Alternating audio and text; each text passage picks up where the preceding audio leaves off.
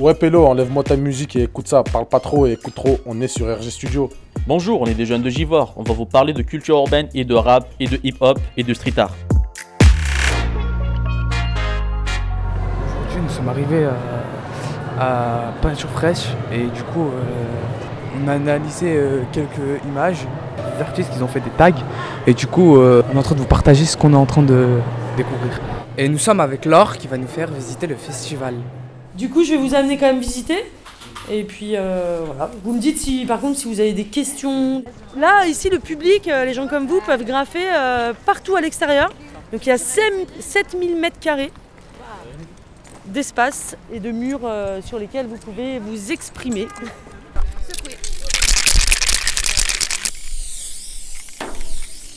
Donc faut savoir quand même que les graffeurs aussi n'ont jamais eu de cours. hein.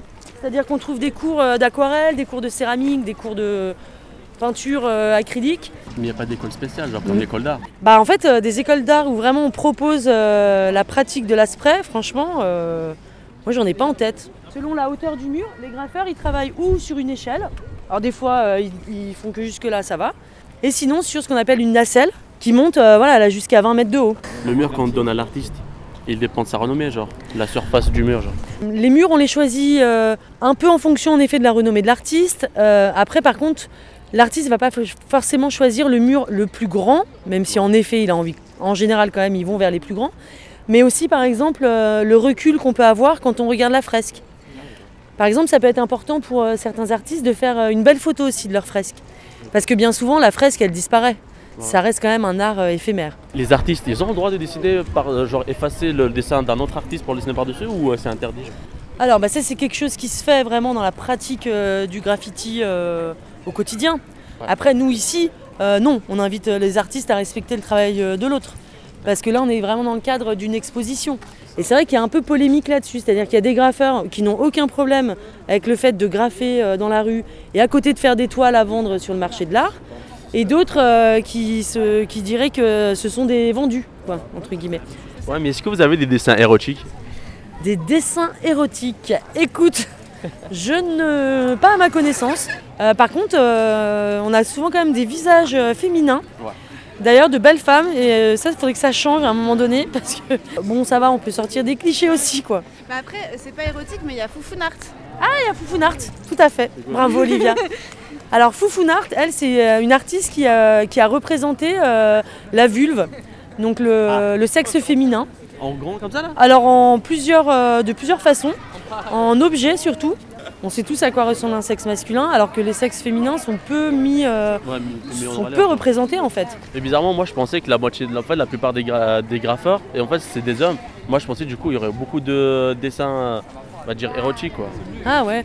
Eh ben écoute, euh, non, tu vois, ils préfèrent faire euh, des lettrages, marquer leur nom, comme quoi.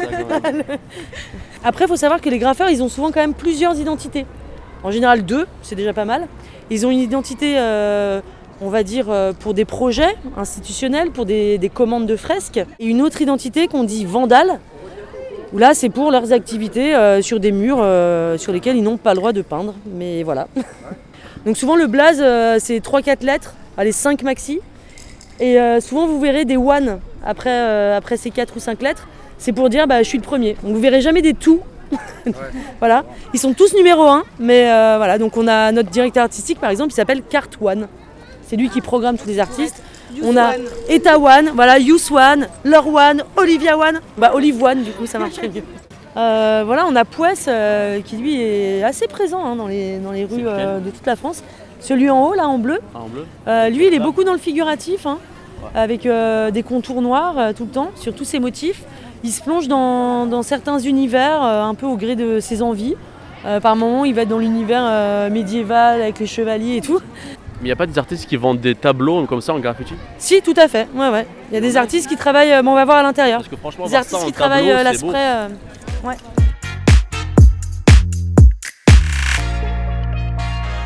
Euh, mon nom d'artiste c'est Tapas ou Tapas Nocturne, comme vous voulez. Comment es-tu devenu artiste? J'ai découvert le graffiti en faisant du rap parce que j'allais à des événements de rap où euh, il y avait des graffeurs. Et puis après, euh, un jour j'ai trouvé euh, des bombes dehors, du coup je les ai essayées. Et depuis j'ai jamais arrêté d'en faire. Du coup j'ai fait des graphes, des lettres et puis après maintenant je fais euh, plus euh, un mélange entre de la bande dessinée et du graffiti. Où graves-tu Un peu partout, dans la rue, ici parce qu'ils m'ont invité, mais sinon sur tous les supports que la rue euh, permet, les palissades, les murs, les... À la base je faisais du graffiti vraiment classique, comme les lettres que tu vois. Et après je me suis mis à faire ce petit personnage qui dit des phrases, qui dit un peu des blagues. Donc, Comme la BD. euh, exactement, je fais de la BD mais dehors, sur les murs. Au lieu de le faire sur des feuilles, je le, je le fais sur des murs. Décris-nous une œuvre qui te tient à cœur. J'ai fait un mur là-bas, pas loin, près la rue de Gerland, euh, dans une petite rue à gauche. Et je l'aime bien parce que j'ai fait une BD euh, sur tout le mur. D'habitude, je fais des BD que j'éparpille. Et là, sur un mur, j'ai fait 10 cases avec mon personnage euh, qui rencontre Batman. Et ils discutent ensemble. De quoi t'inspires-tu? Pour le côté dessin, je m'inspire de plein de styles de graffeurs que j'aime et puis de, de plein de styles de BD que j'aime bien aussi. Après, pour ce que je raconte, je m'inspire des discussions que j'entends, de- du, du monde qui m'entoure. J'essaye de. Ouais, et puis de, de trucs que, que je trouve drôles. Eh ben bonjour, moi je m'appelle Emmanuel Valentin, mais mon nom d'artiste c'est Emma XP. Comment êtes-vous devenu artiste? C'est après avoir euh, vécu pendant de longues années avec un artiste euh, graffeur et euh, qui m'a mis le pied à l'étrier, c'est-à-dire que j'étais son assistante pendant plusieurs années. Et parce que moi j'étais comédienne, j'avais rien à voir avec ça. Et il m'a dit ok c'est bien joli de faire l'assistante mais maintenant il va falloir que tu fasses des choses parce que je crois qu'il y a des possibilités pour toi de raconter. Donc euh, je me suis mise à peindre et à faire de la peinture abstraite au départ. Quel type de street art faites-vous En art urbain, parce que je préfère ce nom-là, c'est euh, tout ce qui va être dans la rue. Donc euh, là par exemple sur le festival j'ai peint un grand pont avec des messages parce que moi c'est mon truc le message euh, dans la rue en tout cas. Après je peux faire du collage aussi. Et ici au centre du festival j'ai une installation en plus qui est dans une fosse là et ce sont des lettres en métal avec un message. euh, tu l'as vu? Bah voilà, donc le message aimez-vous putain. Et le message de l'extérieur qui est peint, c'est aimons-nous putain. Et là, tu vois, il y a des enfants qui sont passés à l'instant et qui m'ont demandé pourquoi est-ce qu'il y avait un gros mot? Et donc, j'ai essayé de leur faire comprendre qu'effectivement, au bout d'un moment, euh, quand euh, je commence à être un peu agacée, et ben, au lieu de mettre des points d'exclamation, et ben, je mets des, gros mots. Non, mais en tout cas, pour le coup, c'est- ça se veut être une injonction euh, gentille de se dire allez là, euh, aimons-nous donc nous-mêmes. Voilà, faut se réveiller. Aimons-nous nous-mêmes, aimons-nous les uns les autres. euh, bordel de merde. Ah, c'est une passion ou un métier pour vous? Oui, c'est les deux parce que au départ, j'avais pas forcément prévu ça. Et puis en fait, je ne veux plus faire autre chose. Et donc c'est une passion, mais c'est un métier qui euh, quand même me permet de manger un peu, parce que c'est important de manger, et de pouvoir m'occuper de ma famille. Donc euh, c'est les deux. L'œuvre que t'aimes le plus faire Euh, la peinture dehors comme ça, quand il faut être hyper précis, mais qu'à la fin, et celle que j'ai fait justement dehors, ce qui était très intéressant pour moi, c'est prendre des bombes de peinture, de prendre une planche avec un clou dessus, et de prendre la bombe, de l'éclater contre le clou, et que la peinture gicle de partout. Et là, à 10 mètres de haut, avec la nacelle qui bougeait comme ça pour qu'on puisse en mettre, enfin que je puisse en mettre partout, j'ai adoré, j'avais l'impression d'être à la vogue. Bonjour, pouvez-vous vous présenter et présenter euh, le festival? Alors moi je suis Cartoine, ça c'est mon nom de graffeur puisque je- ça fait 34 ans que je fais du graffiti et je suis le directeur artistique du festival. Et le festival Peinture Fraîche c'est un festival de street art et de technologie. Donc en fait on associe bah, tous les artistes qui travaillent dans la rue et avec des, par exemple de la réalité augmentée, on, on a augmenté les- toutes les œuvres qui ont une animation euh, voilà, avec la- l'application la- du festival. C'est une passion ou un métier Euh, les deux mon capitaine. Si c'est pas indiscret, combien vous êtes payé Ça dépend. C'est si le festival euh, réussit, euh, je suis payé. L'année dernière, par exemple, non seulement j'ai pas été payé, mais j'ai perdu de l'argent. Et du coup, euh, chaque année, euh, comment on fait pour sélectionner les artistes On sélectionne des artistes qui sont euh, connus pour attirer un peu euh, les foules et euh, des artistes émergents pour les faire connaître. Et j'essaye de montrer un peu ce qui est voilà, à l'instant T Et du coup, les- vous avez que des artistes francophones ou vous avez des artistes, on va dire, qui, qui viennent de l'étranger, des États-Unis, du Japon? Je me tiens toujours à inviter 50% d'artistes locaux et 50% d'artistes internationaux et nationaux.